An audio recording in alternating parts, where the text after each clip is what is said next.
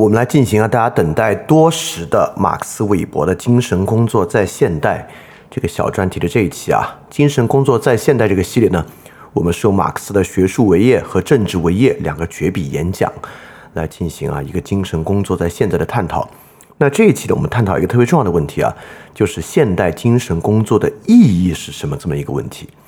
我想啊，就算是再虚无主义的人，如果你问他这个康德、维特根斯坦他们的探索有没有意义，当然有意义，很难说他们的探索没有意义。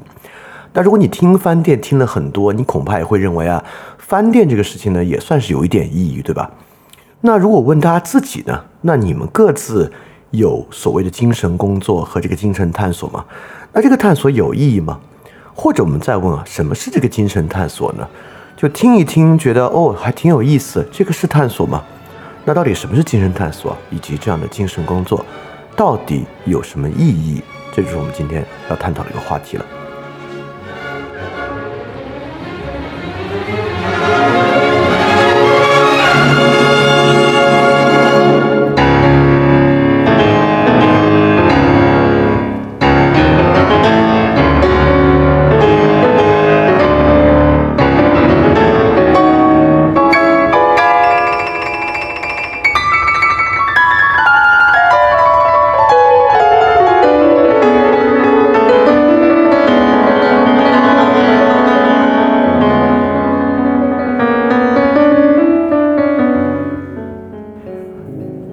欢迎收听新一期的这个小专题《精神工作在现代》的节目。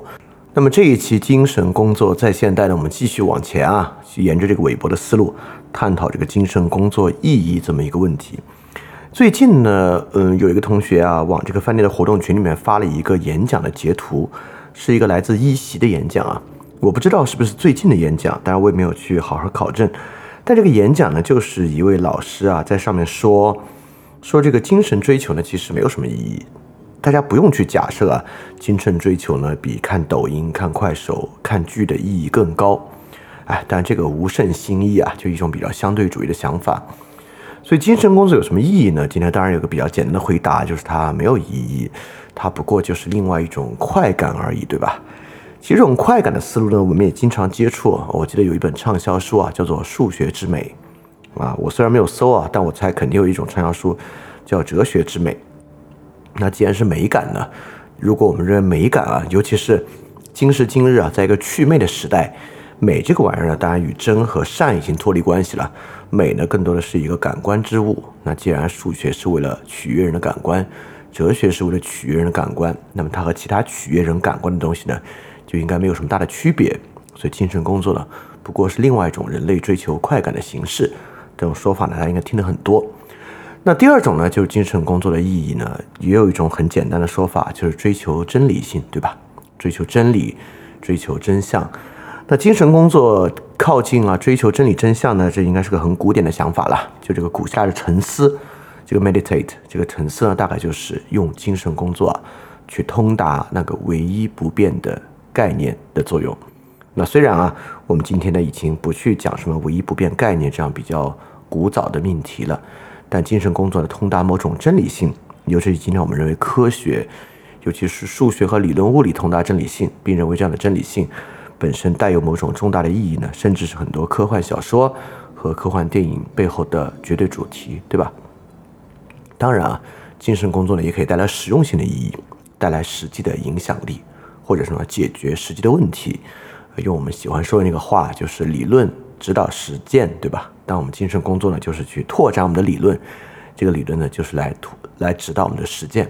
所以精神工作呢，也会有一个意义啊，实用性的意义。尤其这里面实用性的意义啊，最直白，好像呢也最不言自自明。但实用性的意义也会有个问题啊，那实用性的意义这事儿，其实不光精神工作会有啊，实际上呢，实用性工作最强的呢是技术性的东西，还不是精神工作。技术工作最有实用性了。所以各种各样的技术啊，我们可以有对于身体的技术，对于机械的技术，对于经济的技术、金融的技术。那一旦有了这些技术之后，按图索骥啊，依技术来就行。有了这个技术啊，就更不用什么精神工作了。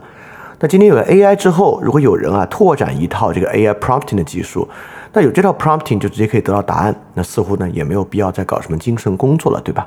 所以如果说实用性意义呢，可能技术工作啊会比精神工作的实用性意义要强得多。所以以上这些呢，是大家可能脑子里一闪而过啊，就能够想到过去我们所设想的精神工作的一些意义。那这些点呢，都相对比较宏观。那如果我们转过来啊，对更实际的情况来看啊，就是我们现在在网上能看到的最多这个精神工作的产品，就不管是书籍、文章、呃视频、播客等等等等的，更多做的是什么呢？更多的做的是解释，对吧？比如说，不管是一件实事，还是一个某个方面啊，这些作品呢，都会给人的处境或者实际发生的事物给出一个解释，就为什么会发生的事情。尤其你要我说啊，所有这些解释里面有一类解释啊，产出了无数内容，就是责任不在你，是别人的错，或者反过来说啊，解释为什么呢？你已经够好了啊，类似这样的解释。呃，我虽然表述的比较像心理学。但类似的解释呢，在社会学也有它在社会学、政治学、经济学领域的各种各样的使用。反正就是说啊，不是你的问题，责任不在你，你已经做得很好了。所以这些这些东西呢，可能构成了我们今天网上啊，我们能看到的精神产品内容可能最核心的一部分。但这一部分呢，好像跟我们今天讲的这种精神工作啊，还挺远的。因为刚才我那么说了，你也能感受到我对他的批判性比较强。但是呢。大家也要接受一个事实啊，不管我们对他的批判性有多强，我猜啊，正在听这期节目的你，这说不定呢，也是你平时看的最多的东西啊，就是给予你的处境和你所遭遇的问题一个责任不在你，别人的错的解释。好，我反过来举个例子啊，因为举这个例子你会觉得，精神工作，尤其是批判性理论，不就是干这个的吗？对吧？来说问题在哪里啊？我讲个别的东西啊，你就能感觉到，其实确实有另外一种处理的方式。我我我我过去有蛮多朋友啊，不管是他们自己生病，或者自己关心的人生病，一旦出现这个情况之下，他们都开始特别严肃的了解各种各样全新的知识，尝试用各种方式啊解决和治疗。如果基本的现代医学束手无策啊，就会去了解一些比较偏方啊、偏门一点的知识都有。你看这里面呢，也能理解。一旦面对一个迫切性的问题啊，你这个时候如果给他解释啊，说你已经很好了，这个说法对他有意义吗？没有任何意义。这问题很有意思啊，就为什么很多其他时候我们特别容易接受一个观念，就是你要觉得自己好，你要接受自己，你要接纳自己的问题。为什么一得病你就不接纳自己的问题了，对吧？你看这个得病的情况之下呢，人就不能够用你已经很好了来解决，也更不可能使用啊，这不是你的问题，这是别人的问题，这是别人的错，对。这于事无补，对，所以我们就能从这两方面的发现。当然，我不是说所有的探索就只有这两种可能，要么像得了病一样去寻求治疗，要么呢就是得到一个解释而已。但至少我们能发现啊，前者那种解释责任不在你，是别人的错，你已经很好了，等等等等的。呃，我我我我再多说一句啊，这些呢有时候以特别浅薄的。这个心灵鸡汤的方式呈现，但很多时候呢，它可以变成特别复杂的理论，变成非常复杂的基于经济的、基于种族的、基于性别的，呃，甚至被人极其严肃对待的理论。其核心呢，说简单点，就是这样的东西。我们之前也讲过，语言的暴力和思想的暴力与此呢都高度相关。所以说，对比这个治疗啊和医学的方向，我们甚至可以说。凡是这种解释呢，其实并不是要真的解决问题，它有点像什么呢？我觉得有点像一个比较差一点的宗教啊，它给的呢是一个比较封闭的答案。就在在他这里呢，谈不上精神探索，就是现状的真相已经被非常明显的揭示和展示了，大家只用去附和和批评就行了，对吧？这里并没有什么更深刻的东西需要去探索，也没有什么东西需要去工作了，所以它是一个比较封闭的答案。当然，答案的基本构成呢，基本都是道德性的，对吧？就是是谁的道德构成这个问题。确实啊，很多时候呢，我们就可以停在这里。比如说，面对一个共同的很严峻的问题啊，我们就给他一个悲观主义的答案；面对人与人的分歧，我们就给他一个多元主义的答案；面对人的很难解决的疑惑，我们就给予一个虚无主义的答案。啊，而且不管是悲观主义的答案。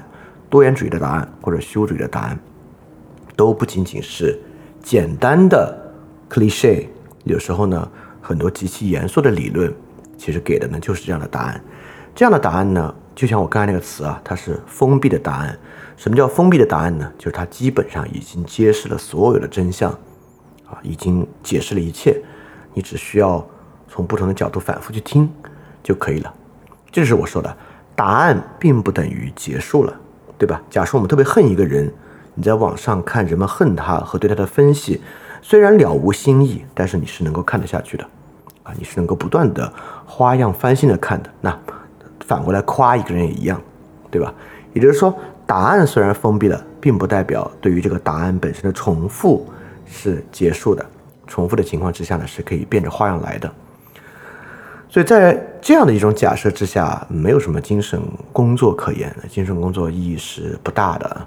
当然啊，绝大部分的这种我们所讲的 macro bullshit，就是这种宏观意义上的胡说、胡言乱语啊，基本都是这样的一种封闭性答案。当然，你也能想象啊，越是宏观，越容易形成这样的内容，对吧？因为越缺乏细节，越容易形成一个 close circle，就是能够形成一个封闭的答案。最简单说，宇宙这么大，对吧？怎么可能宇宙中没有外星人呢？啊，这个宇宙中类地行星的数量呢，是一个巨大的数量级啊，所以我们能够算出来的，跟地球环境，呃，包括气候状况相似的行星啊，可能有就是一个巨大的数量级的量。那么，所以说，仅有人类的可能性就是这量这个数量级分之一。你一听就觉得哇，这可能性太小了，对吧？那肯定有外星人啊。呃，那形似这样的论证逻辑吧，就能够给我们很多封闭的 close circle 的答案。所以，我们好像很容易陷在这种情况里面啊。不管是你认为，你现在可以想想自己认不认为啊？你认不认为这个世界一定是悲观的？你认不认为人与人的分歧的解决是靠完全接受多元主义来解决的？你认不认为，呃，实际上没有什么，就像这个节目本身也没有什么意义，就是没有什么意义是人来骗自己的东西啊！人是自欺才会发明像意义这样的玩意儿。所以说，虽然我们经常为意义疑惑啊，你都可以说它是人类的一种缺点，就是人类总是纠缠意义，这个是人类这个物种的一个缺点。甚至这是过去旧的宗教时代或者教条时代留下的一个遗毒，你有可能会愿意这样去想，对吧？所以说，说起精神工作啊，这个东西呢是有很多遮蔽的。以上的所有这一切变成的虚无主义的理论、悲观主义的理论、社会批判的理论，都被人当作严肃的学术成果来进行学习。来进行引述、进行探讨和讨论。我认为呢，这个东西遮蔽性是非常强的。这就像我在之前节目里面有时候气话一直讲的，就如果我们从精神工作的作品中得到的是快感啊，那不如直接享乐，不如直接游戏，不如直接这个综艺节目啊、电视剧。但是我也知道为什么不啊，是因为真实的东西呢更好玩，真实的东西呢远比游戏和综艺好玩。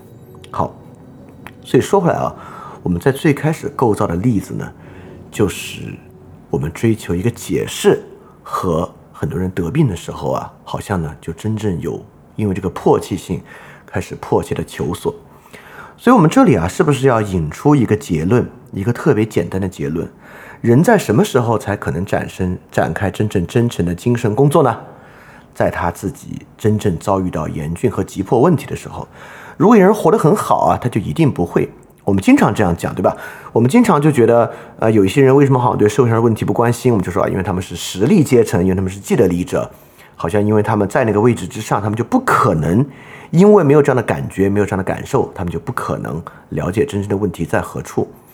这么一说呢，好像人又没有任何的这个主动性，也没有任何的自由了。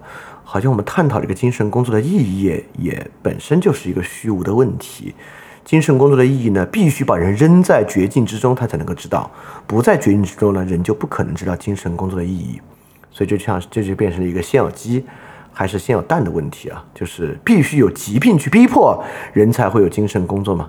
还是对于精神工作的探究和学习本身能够给人以启发呢？说到现在为止啊。这个问题意识以及实际存在的各种困境，你应该已经了解了。你怎么看这个问题？真正的学习过程能够给人以启发，让人进入到某种所谓的精神工作和精神探索之中吗？还是必须像有疾病一样实际的问题进行逼迫，人才有可能进入这种追求呢？你可以大概想想你怎么看这个问题啊？然后呢，我们慢慢来进行下面的部分，把它展开。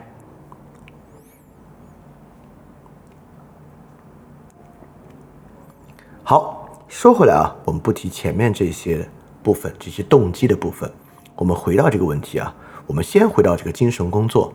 普通人不是康德和维特根斯坦，面对精神领域、人类的这个思想史的领域，可以做的是什么呢？我觉得呢，可能有两个东西啊，是我们能够做的一个比喻。第一个比喻，什么是普通人能够进行的所谓精神工作呢？它还是有点像是一个挖金子的比喻。就是说呢，人类的思想史啊，就像是一个金矿，有这么多伟大的思想家，不管是哲学家、文学家，都包括在里面，就像是一个金矿一样。你在里面，不管是读还是实际的理解，你读的更多，理解的更多，就像是在开掘这个矿藏。你能理解多少呢？你就开掘了多少矿藏。当然啊，你挖掘的越多，得到的越多，对你的生活呢就越好。这是一种很容易理解的比喻，对吧？我们可以把普通人的。精神工作想象成是一个这样的过程，当然我们可以更技术的想象啊，我们不做挖金矿的比喻，我们做武器库的比喻，我们把思想史啊想象成各种各样的武器和工具，毕达哥拉斯是他的工具，马克思有马克思的工具，维特根斯坦有维特根斯坦的工具，这些工具呢是一种视野，是一种理论，是一个批判方法。你学习的越多，你就获得了更多的工具和武器，可以来应对你的日常生活。所以普通人的精神工作呢，要么呢是挖掘财富，要么呢是攒装备。听上去这两个都挺容易理解的，对吧？我们平时读书理解它，好像普通人的精神追求啊，就是去理解、去读、去学习。好，这也特别符合我们之前讲的。你看，普通人的精神工作就是去读、去理解、去学习，要么呢读个好感觉，读个快感。读个美感，对吧？这符合了最开始快感的理解。第二个挖金子，这个真理性理解的越多，越接近真理。真理永远无法获得，只能无限靠近。所以说，你理解的越多，挖的越多，就越接近真理。实用性意义，哎，就是这个武器的比喻和工具的比喻，对吧？你在思想史上啊，跟精神工作了解的越多，就越能够用不同的工具来指导你的生活，解决你生活中的问题。这些呢，就是我们设想的精神工作，跟前面的东西呢，几乎是严丝合缝的。好，既然呢，我们学习的是韦伯，我们就来看看韦伯能够给我们什么样的启发。呃，我们就从可能挑战性最大的一个启发开始啊。韦伯怎么看待学术工作的意义呢？这里面最大的一个意义就是，精神工作是一个进步过程。韦伯说啊。学术工作和一个进步的概念和过程不可分离。在学术园地里，我们每个人都知道，我们所成就的，在十年、二十年、五十年内就会过时，这是学术研究必须面对的命运。或者，在这个意思之下，投身于这种意义之中，在学术工作上，每一次完满就代表新问题的提出。学术工作要求被超越，要求本身的过时。这个话为什么挑战最大呢？因为我猜绝大多数人从来没有把自己当做精神领域的开拓者看待，就像我们刚才讲的，精神工作是学习，是理解，是阅读。开拓是康德和维特根斯坦这些人做的事情，不是普通人做的事情。而且开拓啊，在科学领域比较容易理解，像最近这个超导的这个争议，对吧？科学领域呢不断在开拓，我们还有很多东西需要去开拓。但反过来啊，在思想史的领域，是不是重要的东西都被人说完了？比如说，有一种方法会认为啊，其实最重要的命题在古典时代都已经说完了，就是我们在柏拉图和亚里士多德的著作之中就能找到所有的东西，后面的人只是对他著作的阐释而已。有这么一个说法，我们之前引用过，对吧？所以在这个意义之上啊，可能维特根斯坦都是在复述亚里士多德的看法呢，更不用说我们普通人了，对吧？我们普通人在什么意义之上可能是精神里的开拓者，因此可以从这个精神工作本身是一个进步过程上获得启发呢？这就像我们说的第一点啊，第一点呢就是开拓者这个身份的必然性。好，什么意思呢？我要说啊，所有的理解和学习工作都是创造性的，这是为什么啊？精神工作的认识对象是什么？你看啊，我们之前不是有个三分法吗？我们有这个意向性的对象，有物质性的对象，有这个现象性的对象，对吧？我们看之前我们在讲抑郁症的节目里面啊，做了这个三分法。如果你非常不熟悉，可以去听那期节目，很有意思啊。如果你听过的，anyway，我们简单来说啊，精神工作呢，基本上是面对。文字书本的学习，对吧？当然你可以听人讲课，那听人讲课实际上也是 language，面向的对象呢是文字。所以说，与科学对象的、与科学工作的研究对象不同啊。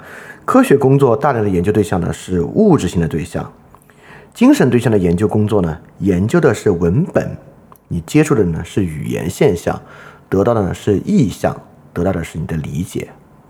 问题就在这个地方，什么问题呢？康德的这本书是老的，但康德的这本书非常不像金矿，也不像工具。原因就是因为呢，不同人读这个书啊，产生的想法是完全不同的。这与数学真理产生了一种本质的区别啊。数学和理论物理的真理啊，因为它符号本身内部的封闭性，不像自然语言符号是没有封闭性的。也就是说，同样的一个数学原理为真。它的真理性，或者它作为绝对正确的正确性，只要理解的不出偏差，在每个人脑子里应该是一样的，对吧？但是呢，康德这本书，或者任何人的一本书，虽然字儿是一模一样的，也是作为作为语言现象的这个对象，文字现象我们感受到的是一样的，但实际上最后真正重要的，就那个意向性的对象，在每个人脑子里都是不一样的。康德的书是老的，但理解和阐释呢，永远是新的。也就是说，我们阅读康德的书籍，为的不是十万个人读，读到最后那个统一的同样的东西。当然，它会高度相似，最后你读到完全不同啊，其实也很正常了。对康德理解可不是就是完全不同各种各样想法嘛。所以，精神工作啊，首先面对的是一种语言现象，求索它的意向对象，它本身。和很多其他的东西，很多技术性的方法，比如说我们练习操作一个机器，那么操作机器这个物质现象来讲啊，只要大家学会了，十个人的操作应该是一模一样的。但是精神工作就完全不一样，精神工作面对语言现象得到的意向对象是完全不同的。这就是我说，在精神工作这个领域，大家是天然的开拓者，开拓者这个身份是必然的。所以说。我们通过韦伯这里得到的第一点啊，就是我们不要把自己当做一个被动的复制者来存在。我要把康德的想法复制在到我的脑子里，你永远不可能把康德的想法复制到你的脑子里，因为你根本不知道任何康德的想法。你能看到的只是康德留下的语言现象，而语言现象到你脑子里的意象对象是非常多义的，有各种各样的可能性。所以我们完全不可能复制康德的想法。我们只能够基于这样的语言现象产生你自己的理解。好，接着往下说，产生自己的理解这个事儿，并不代表哦各有各的理解，各有各的好。No，理解呢当然有好有坏。你看啊，连科学领域都一样，科学领域啊一旦过度追求意向性的对象，就会非常奇怪。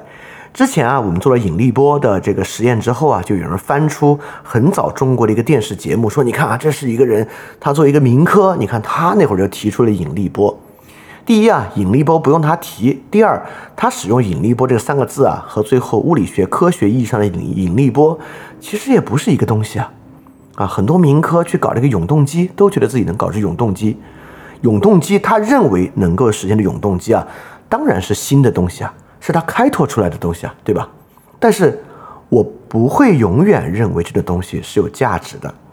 说到这里啊，我特别想吐槽一个节目啊，网上有一个非常火的视频节目啊，他从啊全中国的这个建筑的猎奇，最后走到人的猎奇。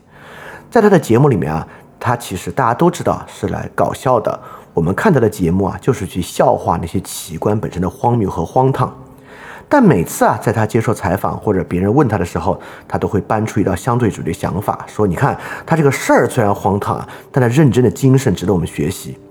如果你真的尊敬这些人啊，认为他们值得学习，认为人不可能都正确，那之前把对方说的这么可笑，并且把这个可笑之处当做娱乐之点来拍成节目娱乐大家，又是干什么呢？对吧？这种就是非常虚伪、非常虚伪的想法。所以说，反过来一样，新的不等于有价值。很多新的东西是没有价值的，比如说很多民科说我搞这类永动机啊，这是没有价值的啊。所以说，在自己的脑子里觉得自己正确这事儿特别容易。比如说我，如果我读康德的书啊，我产生的感觉就是，哎呦，我敢说古今中外没有一个人比我更懂康德啊，因为我读了康德的传记，我觉得康德的生活跟我就是一模一样。啊，我读了康德跟修谟的故事，哎呀，我好像之前小时候也受到过别人这样的质问。所以我读康德的三大批判啊，觉得古今中外绝对没有人可以比我更懂康德。在自己的脑子里啊，认为这个想法是正确，是特别容易的。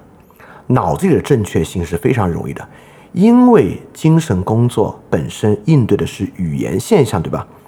语言现象自己边缘逻辑上的合理性特别容易。就像好多民科对于永动机的想象，比如最简单的，一磁铁前面挂一负极，车上安一个正极，负极一个固定的杆子连到正极前面，岂不是永远有一股向前的力吗？对吧？就是用这种看似的方法，逻辑上的合理性太容易了。世界上没有比这个逻辑上的合理性和正确性更容易的事情了。所以说，如果我们对于新鲜性的追求啊，我们认为新的东西创造性新。就是这个的话，那只是没有任何意义的。因此，当然啊，我必须说啊，绝大多数人也不会满足于脑子里的正确性啊，这种这种人很少。所以我们走向什么呢？我们走向不是我脑子里的语言现象，而是公共语言现象。用今天流行的话说呢，就是我们找到嘴替，听他说出来，我们点赞，我们赞扬就行了，对吧？说，哎呦，听了这个节目啊，这个节目的人简直是我的嘴替。我脑子里想的就是这个，那都被他说出来了啊，说的特别好。通过这个呢，我们也该认，我们也认可哦，我脑子里想的东西是对的。尤其呢是看着有权威的人说出来，对吧？一个有权威的人说出来，哎呦，我觉得我跟他想法简直一模一样，所以我的想法呢是对的。如果在这个情况之下呢，其实这个精神工作就结束了，政治活动就开始了，就这个就不是精神工作了，这个是政治工作。因此，我们在这里看到了。精神工作与政治工作有特别强烈的亲缘性。好，到这里，我们找到了理解一个什么东西的基础啊？我们开始找到了理解尼采所说的权力意志和重估一切价值的基础。我们先说后者啊，什么叫做重估一切价值？尼采为何强调重估一切价值？原因跟我们刚才说的一样，跟我们说的什么一样呢？就是所有学习的人。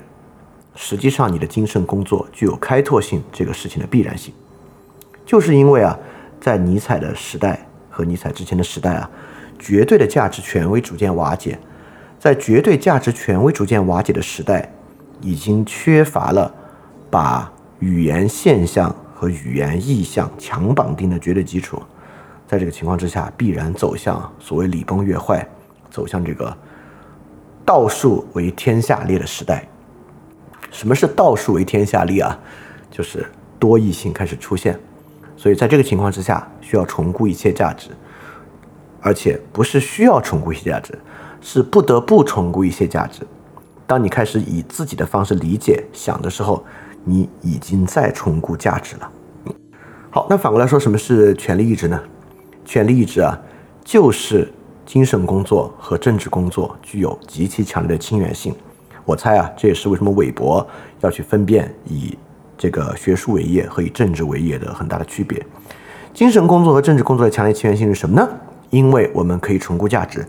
当我们重估价值，并且成为他人嘴替的时候，当我们重估的价值成为其他人精神工作的依附对象的时候，当其他人依附于我们的精神工作对象，认为他说的真好，他是我的嘴替的时候。这个时候，按海德格尔的说法，就是你这叫代庖行为，对吧？你越俎代庖，把别人的那份活掉了。这是为什么海德格尔认为代庖是一种这个非本人状态的原因啊？代庖就是你的权力意志太大了，大到啊，把别人那份儿已经活掉了。而且这点很重要啊，权力意志呢是一种很本能的东西啊，就人是一种具有价值上驱动力的对象，绝对不是像叔本华他们所讲的，人是受到生殖冲动和生存冲动驱动的，啊，人是个动物一样，不，人的根本内驱力是价值的冲动，所以人具有权力意志，人希望希望什么呢？很大程度上，人希望去当他人的嘴替，人希望他的。探索他的精神工作具有动员性，具有响应性，所以精神工作啊是一种主动的权力活动啊，请注意啊，这里权力活动呢是中性的，权力活动不代表奴役，不代表支配，这是一个中性的词，呃，你你就当这里是在说人类活动不可避免的权利特征吧，对吧？而且这种权利特征啊是绝对不可能被一句话哦，这只是我个人的看法就消解掉的。当一个人啊说出他的观点，并且当一个人非常肯定他的观点的对错，这个肯定对错绝对不会把他说了一句啊，当然这是我个人的观点啊，我也不知道是对是错这个事情来掩盖，那个呢只是一种礼貌修辞而已啊，但我不认为那是虚伪啊，有时候人那么讲是因为礼貌啊，但礼貌归礼貌，我们就知道在这种礼貌背后，他的语语言话语的权利特征是不会被这只是我个人的看法本身就消解掉的。所以这就是重估价值和权力值的原因。重估价值阐明了我们的学术工作或者精神工作的对象是语言现象，语言现象最后要的意向性呢是没有保证的。这个意向性在每个人身上就是不断的价值重估。权力意志就是指在这个过程中，很多人会放弃精神工作，很多人不进行精神工作，很多人呢只是为他人的精神工作成果点赞、依附、支持。支持的不是意向对象，最后支持的永远都是这样的语言现象。所以说，精神工作呢变成一个政治的工作。好，你看啊，我们当然有放弃精神工作的趋向。就像我们最开始讲的，你做一个普通人，你会觉得啊，我能够得出让学术进程进步的东西，不能吧？我好像能做的只是。别人给我一个说法，我来评价他说的对不对？你要让我创作，我是不行的。但你要让我分辨，我可以，对吧？我觉得这本书比那本书写的要有道理一些。我觉得这个人比那个人说的有道理一些，这个我行。但你要让我让我说，我说不出来，我做不了精神工作，我只能说谁好谁坏，我来做这个政治工作。所以说，这是我们我们讲的，这个人当然有放弃精神工作的强烈趋向。去依附于一个政治工作，而且呢，这个在互联网时代啊，变得尤其容易，也成为了一个生意，也成为了一个最主要的运作机制。它几乎是被互联网产品逻辑和被互联网产品的设计本身去确保的一种机制。好，那我们就要来面对一个问题了。那么我们这里说的精神工作的进步指的是什么？普通人真的与此种进步完全无缘吗？那么普通人有没有可能啊？凡是他想到的东西，即便是他自己心想出来的，实际上早就有人完全想到过了。我们经常有这个说法，对吧？就是比如说你突然产生个想法，你认为啊，这个不被人感知的对象存在吗？就是我们假设啊，这个山上有一棵树，但这个树啊从来没有被人看到过，所以它存在吗？就这种最简单的从概念里面衍生出来想法，我在大多数人脑子里面可能在初高中的时候都闪过，但这个东西啊，早几千年就有人想过了，这不是一个新的问题。那有没有可能啊？因为一般人的愚钝，所以你不可能有任何新的想法。你的所有想法，尤其是只要你的想法是一个偏正确的想法，一定有人早就提出来了。除非你有一个你的普通错误啊，在历史之上也应该错过无数次了。除非你犯特别荒唐的、没有道理的错误，才有新颖性。只要你的想法本身有任何的正确性，一定早就被人想过了。有没有这个可能性？有，但是呢，它一般只存在在极其抽象的想法之上。比如说啊，我们今天面对一个有 AI 和有移动互联网时代的伦理问题，请问古希腊人想过这个问题吗？当然，你可以说啊，你可以说啊，会影片里面有一个比喻和它很像啊。请注意啊，你这里已经在使用阐释的方法了，把它和今天的处境联系到一起啊，这已经是学术上的一个进步了。所以我这里说的也很简单，因为生活处境的无限和我们社会在变化，这种综合性的解释啊，其实是特别多的东西。大家不要觉得奇怪啊，不光普通人这样，其实学术圈也这样，学术社科界也是一样。有了互联网，就研究这个互联网的这个综合学科；有了 AI，也开始研究 AI 的综合学科；有了元宇宙，就开始做元宇宙哲学、元宇宙社会学。其实做的还是这些东西，对吧？人类学、社会研究都是基于新的社会状况去研究。为什么有这么多科学、有这么多的实验哲学、科学哲学？其实都与科学和实验领域的发展有关。现在我们呢，有各种各样新的伦理学的出现，都是与新的情况一样的，不断有新的状况。不断有更复杂的社会变化需要去解释，需要去探索，这个呢，在我们的生活中也有。但你说这样的探索啊，它当然比起这个哲学史上的根本的转换啊，像这个伽利略对这个亚里士多德物理学体系的抛弃啊，比不上，对吧？但是呢，你也知道，这个人类的思想史长河这么久，真正大的范式转换就那么两三次啊，物理学转换，比如维特根斯坦做的这个语言学转向是里面很大的一次。那中间的所有人的想法都没有意义吗？也不是，对吧？我们并不是随时随地啊，好像所谓的进步就是这个范式转换，而且啊，精神工作绝不等于哲学。那精神工作多了，对各种伦理学的探讨、社会学探讨都是精神工作。二次阐释具有全新的意义和意味，而绝对不仅仅是一种重复。其实啊，从最近的征文就能够看得出来。你看，我做了那么多关于这个抑郁症的节目，对吧？然后我们有做了抑郁症征文，而且就现在 so far 我们发出来的征文啊，其实听众呢也基本都认可我的看法。所以说，所有这些征文都没有新东西，就不过是对我的观念的一再重复吗？那完全不是啊！这些征文是有很多新东西的啊，大家可以去看啊，大家可以去公众号搜 Flip Radio 啊，就是这个翻译的名字。公众号就能看到最近的征文啊，除了抑郁症征文，还做小说的征文啊。这个 anyway，所以说说回来，我们在说啥呢？我们就在说啊，精神工作的进步性，你别把进步性想成啊，必须是伽伽利略替代亚里士多德才叫进步。精神工作不是要搞到范式转换才是进步。我们面对全新的处境啊，是过去的人、过去的思想者从来没有面对过的。在这个情况之下，你不得不进步。就进步也不是你自己想不进步就不进步的，实际上只要你在面对现实的问题和现实的处境啊，进步急需是必然的问题。好，我们就说普通人能不能进步啊？但普通人呢也会面临另外一个小问题，就是 OK，我们确实面对很新的状况，对吧？但我面对新状况，我也没有什么新想法。哎，这里面也有个很重要的原因啊。就是确实，精神工作有一个很重要的特征，就是如果你没有任何积累和基础啊，就靠你自己依据于这个九年义务教育的常识啊，你突然对这个互联网产生了一个想法，多半是一个极其肤浅的想法。那如果你对互联网产生想法呢，有可能是在麦克卢汉的这个媒介理论之上，慢慢慢慢阐发出来的。你捆绑了麦克卢汉的媒介理论和哈贝马斯的这个公共行为理论，产生了一个新想法，哎，听上去。就靠谱的多，所以说啊，我们刚才说新东西容易有，但新东西有价值呢非常难。原因呢就是我们啊还必须得站在巨人的肩膀之上，才能够解释和理解我们面对的新状况。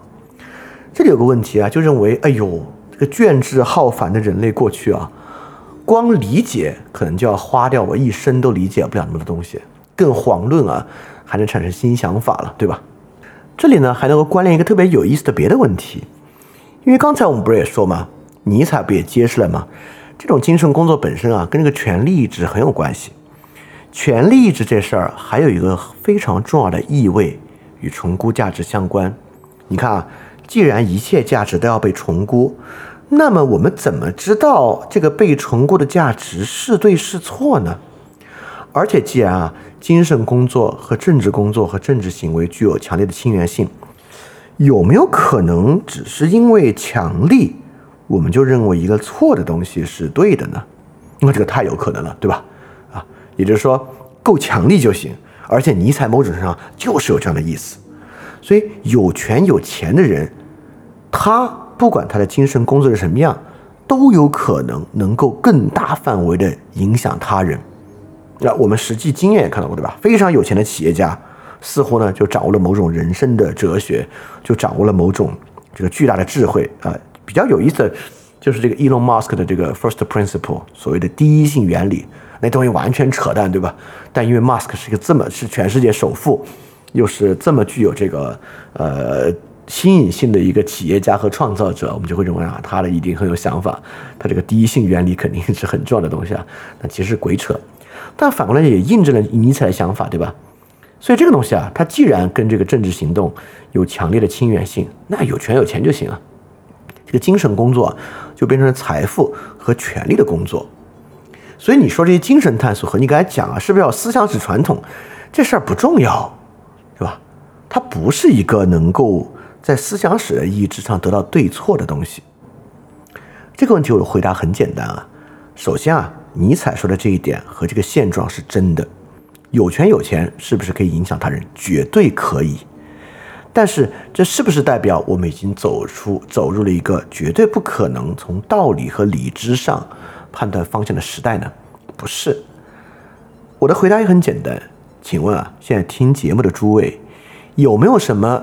有钱有权人的看法，你并不买账；相反呢，你却买账一些无钱无权人的观点，比如说我的一些观点啊，一个无权无钱的观点，你认为呢？这个说服力啊，比那些有权有钱人的观点说服力要大得多，是很有可能的。我相信也是实际发生的。这说明呢，精神工作啊本身的新颖性和精神工作本身，以及啊，跟过去的那些所谓站在巨人肩膀上的观点啊，是高度相关的。所以，当讨论价值问题等等的时候啊，确实我们绝对不可能从零开始，它需要大量基础的知识，比如说事实的积累、历史的积累与现实的积累，比如说经济学的知识、哲学的知识等等等等。如果你对于这个认识论啊、语言哲学啊，没有一些最基本的认识，那你很有可能啊，就会栽到一些特别粗浅的坑上。我们我们见过很多这个。名刻名哲啊，尤其是有这种理论倾向的，要创造一个大清的大权理论。总的来说呢，这个理论听上去都会觉得，就如果你有点分辨力，你就会觉得这个东西实在是太基础了，实在是太基础了，对吧？所以尊重这些积累特别重要。尊重啊，任何的新颖性，虽然新颖性对我们来讲不可能避免，一方面呢是道术为天下裂之后理解本身必然的新颖性，第二点呢是我们今天在面临特别多新的处境。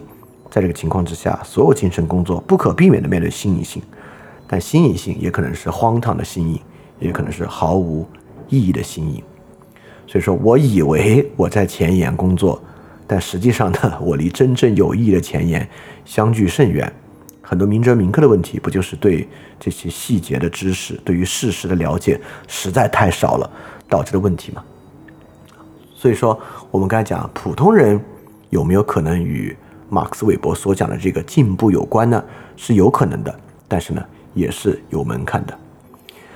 所以说，我们刚才想做一个特别大的转向啊，就是我们从普通人对于精神工作，就是挖金矿和获得装备、攒装备的点啊，转向你不可逃避的进步和创新价值。这个创新呢，是必然的东西啊，啊，而且这是一种实际的心，它本身是一种权力意志的体现，导致精神工作跟政治工作有强烈的亲缘性。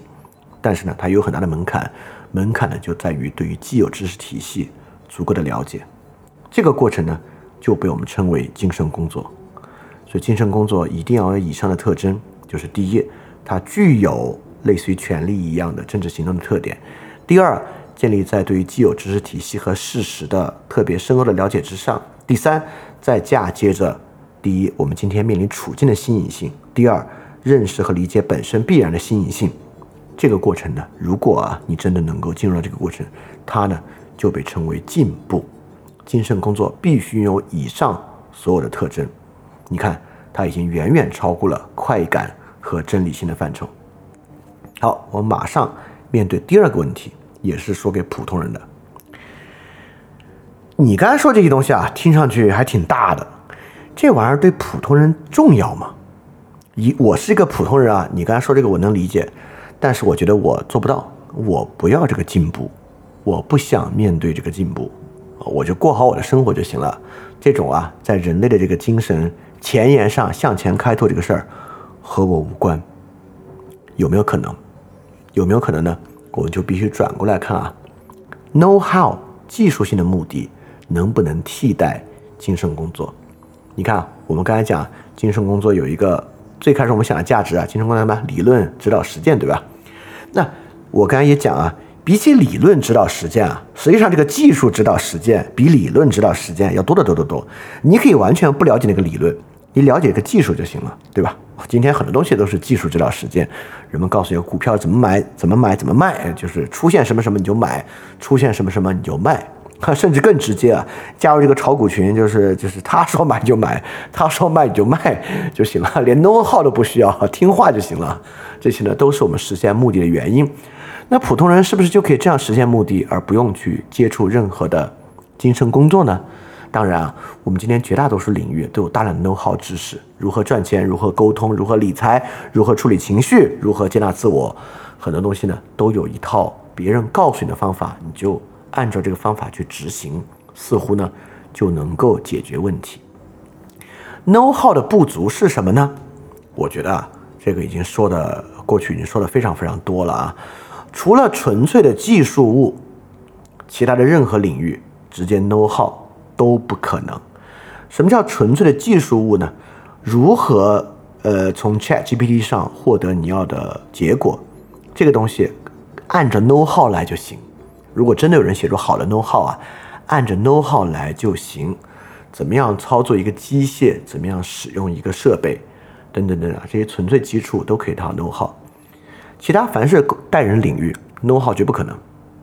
如何跟老板沟通？告诉你跟老板沟通的十个方法可以吗？谈恋爱、商业、政治、社会这些领域能够用 know how 解决吗？不能，对吧？这我就不用多说了。不能的原因呢，不是认为复杂，不是因为复杂性啊，是因为人的自由啊，就是人的人的反应是不可能通过 know how 来框定的。因此啊，其实我们也可以想象啊，呃，大大家有没有想过一个很有意思的问题啊？为什么流行的知识几乎都是错的？为什么能够取得流行的知识，几乎都是错的？这一个问题，这个问题呢，其实回答起来跟刚才所讲的一个 know how 是有关的。你看啊，精神工作，精神工作，既然是工作啊，它就是有劳动量的，对吧？所以其实看玩意儿啊，读一本书啊，看一个今日头条的文章，看一个抖音视频啊，教你人生道理，也是有工作量的。呃，工作量呢就递减，到最后就是最简单。所以说，确实存在这个高成本的精神工作，也存在或者高工作量的精神工作，有低工作量的精神工作。既然啊，精神工作的对象我们刚才讲啊是一个语言现象，这个语言现象要构成意象的对象，要构成意味，对吧？那么很简单，什么东西能流行呢？应该来讲啊，总的来说，那肯定是成本较低。作为现象的语言信息量较少，但是呢又最容易构成意味、构成理解和构成期待的东西，就最容易流行。know how 恰恰就有这样的倾向。虽然我认为啊，know how 对于有人领域是不起作用的，简直是很浅显的道理啊，不用深度分析的道理啊。但是我也非常理解，我们你永远会在网上看到。沟通术的流行，呃，这个恋爱术的流行，等等等等的，对人的术的流行，这个是没办法的。我们在这里在这里说的是什么呢？我们刚才在说啊，你看，我们刚才已经在说了什么是精神工作，它与这种进步有关，对吧？我们也说，那普通人可不可以不要进步？我不想进步，进步跟我无关啊，我想过好我的生活。我们这里在说技术性的目的无法通过 know how 完成，其实想说的就是呢。因为普通人啊，在生活中面对他人，也面对社会现象，对吧？这个是逃无可逃的。就像我们说，你不理 politic，politic 理你，对吧？所以我们不得不面对特别复杂的这个属于人的世界啊。所以在这个情况之下，没有 know how 可以帮助你啊。但很多人为什么活得还不错呢？啊，这就要看运气了。也就是说，比如说。我要生活在一个大富大贵之家，就像最近这些，我我们现在我又知道发明现在一些小刘啊，这些小刘啊，就活在这个特别好的家庭，所以他们对社会的理解有高度的任意性，因为在过去的生活和他们被保护的很完好这个环境和他们这个同温层里面啊，没有什么挑战，没有什么大的问题啊，所以他们可以非常任性的以各种方式来理解世界，并且在这个理解之下来工作，也挺难遇到什么大的困境。但你看现在不是遇到了吗？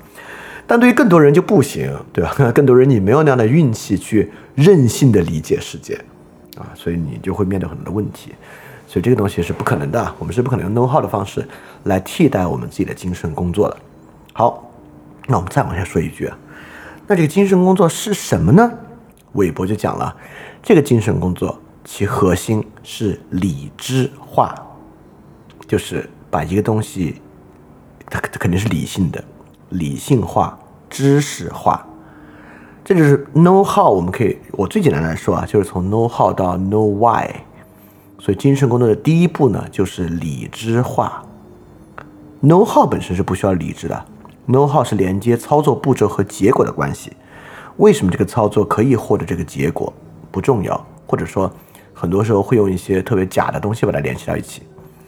但我们真正要理解的理智化呢，就变得比较复杂了。我这里必须举一个例子啊。来说明这个理智化是什么？我不举哲学，也不举社会学的领域，我举经济领域的东西啊。我们从经济来看，什么是理智化？就是经济有时候更是我们会直接面对的实际问题啊。哲学问题，其实绝大部分人面对，我我都认为不应该面对，也面对不到。对于经济的理智啊，是一个特别好的领域，能看出真实世界的这种知识的创新性和多样性。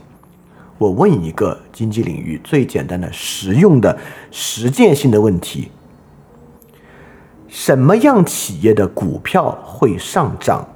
也就在问什么是好的投资标的这个问题。这个问题可以 know how 吗？当然，网上绝绝对有很多人会认为这个问题的 know how 啊，把它变成知识付费卖给你。我就觉得很有意思啊！如果这些人啊真的掌握了这个问题 know how。他都掌握这个问题的 know how，他还靠在网上卖课赚钱，真是见了鬼了，对吧？要这问题，他有完整 know how，他加多大的杠杆也是保赚不赔啊。所以，既然他还要靠在网上卖课来赚这个钱，那我就要说啊，要么是他太爱教育了，要么就是呢这不靠谱。当然是后者了，这不靠谱，对吧？什么是好的企业？什么是好的投资标的？这是一个特别现实的问题。这个现实的问题的理智化，你可以想想有多复杂。比如说啊，这个问题，什么是一个好的企业作为二级市场啊，就股票的投资标的？如果我们在 A 股上问这个问题啊，这个问题有多复杂？在 A 股上问这个问题和在美股上问这个问题，它是一回事吗？在这两个国家问这个问题，和比如说越南这样的国家是一回事吗？你要考虑的因素完全不一样，所以你就会发现这个问题绝对不仅仅是一个经济问题，它是一个社会问题，是一个政治问题，是一个金融问题。它不是靠一个单一的道理和理论可以去解决的，不能靠任何一个企业估值公式去完成，充满了细节和全新的情况，对吧？就为什么这个领域啊，引发人们不断去探究，引发人们不断在里面讲各种各样的道理，完成各种各样的理智问题，就是因为这是一个特别好的例子啊。我们就从这个例子来讲，什么是理智化和它无法 know how，我们就回答这个问题就行了。什么是二级市场好的投资标的，一个好的企业？这个问题非常复杂。这个问题你就会发现啊，其实呢，在这个。社会的领域啊，进行这个知识的创新和前沿呢，也没有那么难。好多股评大师啊，天天在网上就在干这个事情啊，不断的创造新的前沿，推进这个知识，是很多的。所以你你不要想这个精神工作推进前沿啊，立马就在想这个要发明一套哲学理论，跟这个一点关系都没有啊。就是实际上我们并不需要一个新的哲学理论啊，更多需要的东西都是跟这种生活事物直接相关的啊，这就是理智化。所以说，我们需要完成的精神工作，很多时候呢，就是类似这样的理智化。但这样的理智化呢，很快引向了一个特别重要的问题。我刚才确实举了个很有意思的例子啊，就是什么是二级市场一个好的投资标的？那很奇怪啊，翻店、七年了，做了无数的节目，没有一期在讲这个问题。翻店没有一期在讲什么是二级市场好的投资标的这个问题。为什么？为什么没有讲过这个问题？这就是韦伯所揭示的精神工作价值的最核心的价值了，就是什么事情有知道的意义。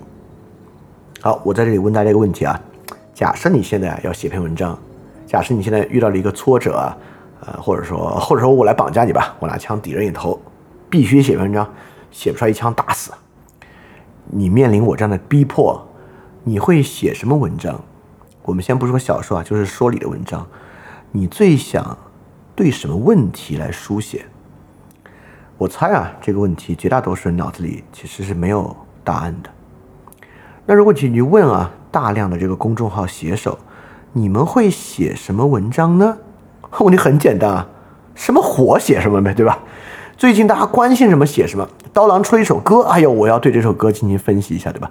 其实有很多人留言说啊，刀郎这个歌很火，你要不要出一期节目？就每次我遇到这样的问题，我有一种，当然我不怪听众啊，我一种深刻的对于重要性感受的缺乏的感叹，就是这个话题确确实确实非常火啊，但是我想问的就是这个问题。到底有什么有任何了解的价值吗？就这个问题了解的价值是什么？就突然火起来的东西简直太多了。那面对我们的处境，它到底有什么可了解的价值？所以说，如果你要写文章，你会写什么？你会想写什么呢？他其实在问重要性感受的问题。重要性感受的问题就是精神工作的一个根本问题。因为精神工作，千头万绪，这么多方向。精神工作有什么意义？最初级的出发点就是什么东西有知道的价值，而且他面对的第一个困境就是没有什么东西有特别知道的价值。你看海德格尔讲啊，这个人的非整非本真状态，闲谈好奇，那闲谈好奇呢，自然是非本真，对吧？那我们要反过来看。当人们闲谈和好奇的时候，他们一般闲谈些什么呢？他们对什么好奇呢？你看啊，他们对猎奇的东西好奇，啊，猎奇好奇，甚至是同语反复啊。他们对刺激的东西感到好奇，啊，他们对大家都在谈论的东西感到好奇，他们对流行的东西感到好奇。所以你看，这就是人们闲谈和好奇的东西啊，这也是绝大多数。提供内容或者展开类似精神工作的人，他们来做的事情。那么这些事情缺乏价值的原因呢？就是因为这不是重要的东西，这些事情没有知道的价值。那么它的这个最基本的问题之上就倒下了。那我们就要反过来问了：那是不是像我们最开始所说啊？这个人必须面对真正绝境的逼迫，才会知道什么重要，才会知道什么应该去了解呢？其实也不是，有时候啊，这个情况最紧急啊，我们才真的直接 no how 了，对吧？要真是特紧急的情况，我们哪有时间理智化呀？直接 no how 就完了。所以你会发现啊，重要性感受这个问题啊，和什么东西高度相关呢？和自由这个玩意儿高度相关。你要么呢屈服于他人，does man，要么屈服于这个情况的紧迫，在情况紧迫之下，你也只能 no how。在这两个问题之上呢，我们其实都不太自由。所以，精神工作有什么价值，有什么意义？其中第一问题啊，天字第一号问题就是重要性感受的问题。也就是说，哪个问题是有意义的问题？也就是说，哪个问题是真正有知道价值的问题？就是哪个问题？值得我们真的通过理智化的方式去探究一下。有刀郎这歌为什么火？你要非把它理智化探究，其实也能说出一二。我相信是能说出一二的。甚至说出来之后呢，你还还你还可以说，你看说出来之后，我们对传播学有更多的认识啊。如果我们要去做一个火的东西，我们可能更容易知道该怎么做呀。Maybe 很有可能啊，但我认为这事儿不太重要。这事儿其实并不太重要。所以关键就是。什么东西才值得用理智化的方式去探究，是重要的。而且啊，这不是在你的自己的脑子里完成的，这是通过权力意志来完成的，也就是说，通过对他人的表达来实现的，这个才是重要的东西。所以你看，说到这里啊，我们再回来看看最开始的假设啊。现在我们知道，精神工作的意义是什么？起码有两步。第一步啊，首先什么是重要的？这是它的第一意义。第二意义，在这个问题之上，通过理智化的方式，让这一方面取得进步，这就是精神工作的意义。那反过来看，它是快感吗？它是美感吗？不是。它是直接投身实践吗？是，但不是以 know how 的方法。它是接近真理吗？完全不是，跟真理没有什么关系啊，跟真理关系非常小。跟跟真的关系是存在的，但是跟物理真理和数学真理的那样的意义和相近性是很小很小的。所以，什么是精神工作的意义呢？其实就是一种创造的意义，一种理智化的进步，把你认为重要的东西啊。成为你的权利意志的一部分，对，因为如果没有这个的话，如果没有这个基础假设的话，什么不是精神工作呢？那很容易完全去做迎合受众的东西嘛，对吧？那这种人就不是一个精神工作，因为他是缺乏了起点。当然啊，这时候你就要问我了，什么是重要性感受呢？这个饭店有很多节目，你可以去听。那有没有什么标准？比如说我提出一个事儿，那你来告诉我它重不重要？有没有一个标准来判断一个事情重要不重要？你猜答案会是有还是没有？其实呢是没有。呃，韦伯说的这句话我非常认可。韦伯说：“不过啊，学问本身的进一步预设，学术工作得出的成果有其重要性，有知道的价值，显而易见。我们所有的问题全部包含在地方，因为这项预设本身不可能通过学术方法来证明。这个预设。”只能通过它本身的终极意义来阐释，而这种终极意义，个人只能根据自己对生命所抱持的终极立场加以接受或者拒绝。对，也就是说，你面对一个信徒啊，他告诉你，唯一值得知道的知识是与啊这个上天堂还是下地狱知道的知识，对吧？对于其他人就不会认为这是个重要的知识。所以，什么是真正有知道的价值？它是不能够去证明的。因此呢，我很难说出一个标准，啊，我们能说出的都是一些语义上的命题，比如我们认为这个能解决社会最大问题的东西是重要的，那问题又来了，什么是社会最大的问题，对吧？你看，我们过去啊就有一个说法，认为生命至上，所以所有和生命有关的都是最重要的啊。曾经人们一想，哦，那听着有道理，对吧？生命，因为。你这你看，因为的那个话特别简单，因为什么呢？这是我布置给大家一个题啊，如果你能说出来，请在呃讨论区反驳这个这个观点，这个这个这个反驳方式，我既做过呃节目，也写过文章。为什么生命最重要呢？因为一切生命都是基础，没有生命，不管名利，还有你说这个精神工作价值，都无法英镑。所以说，如果没有生命，就没有附着在生命上的一切。因此啊，生命最有意义，生命至上。所以说，只要跟生命有关的，都必须其他成本都可以付，其他代价的都可以付，只要能够维持生命。好，我我们过去有一段时间不就相信这个吗？后来呢？结果是什么？对吧？所以如何反驳这个东西啊？如果你想得出来，请在评论区讲。所以可见啊，连生命这样的东西啊，都无法成为共识性的终极意义。所以马克思韦伯在这里所讲的呢，跟尼采讲的上帝死了是一样的，就是我们已经没有一个终极性的预设来完成了。所以，什么是重要的？请注意哦，不是说什么是重要的，不是一个可讨论的问题。重要性感受是一个绝对可讨论的问题，而且讨论是有方向的。我们之前讲过了，尤其是我们基于怀特海的呃思维方式来讲这个问题啊，是讲过的。但是呢，它不可能有标准，我不可能说一个标准来看什么是重要性感受。好，所以通过这一期啊，我希望你就能够更加明白什么是。精神工作，我们说精神工作在现代，什么是我们可以预想的精神工作的意义？尤其是对于普通人来讲，为什么精神工作意义这事儿不光跟康德、维特根斯坦有关，而且竟然还和普通人也有关系？如果你逃避这个呢，你就是在逃避自由。刚才自由是怎么来的？我们已经讲了，对吧？对，这也是一个复习题啊，请在评论区回答这个问题：为什么逃避精神工作就是逃避自由？它的原因是什么？请回答在这个评论区。所以说，这就是精神工作对于普通人的意义，就在此处。好，凭什么这个意义？我们认为它比快感的意义要大。为什么比真理的意义要大呢？就像那个一席的那个讲者讲的，为什么这些人感觉他们干什么看什么深奥的哲学书啊？为什么比看抖音、快手就要高呢？为什么要更高呢？当然要更高了。这也是一个在今天这期节目之后我问给大家的问题啊，大家可以也可以选择回答这个问题：为什么更高？透过我们今天这期节目，你来回答一下，为什么精神工作比看抖音、看快手，它的追求要更高，是个更重要的、更好的东西啊？这应该是可以回答的一个问题。好，我们这个精神工作在现在新的一期呢就讲到这里啊。那么呢，我们下一期啊来结束学术作为职业的部分。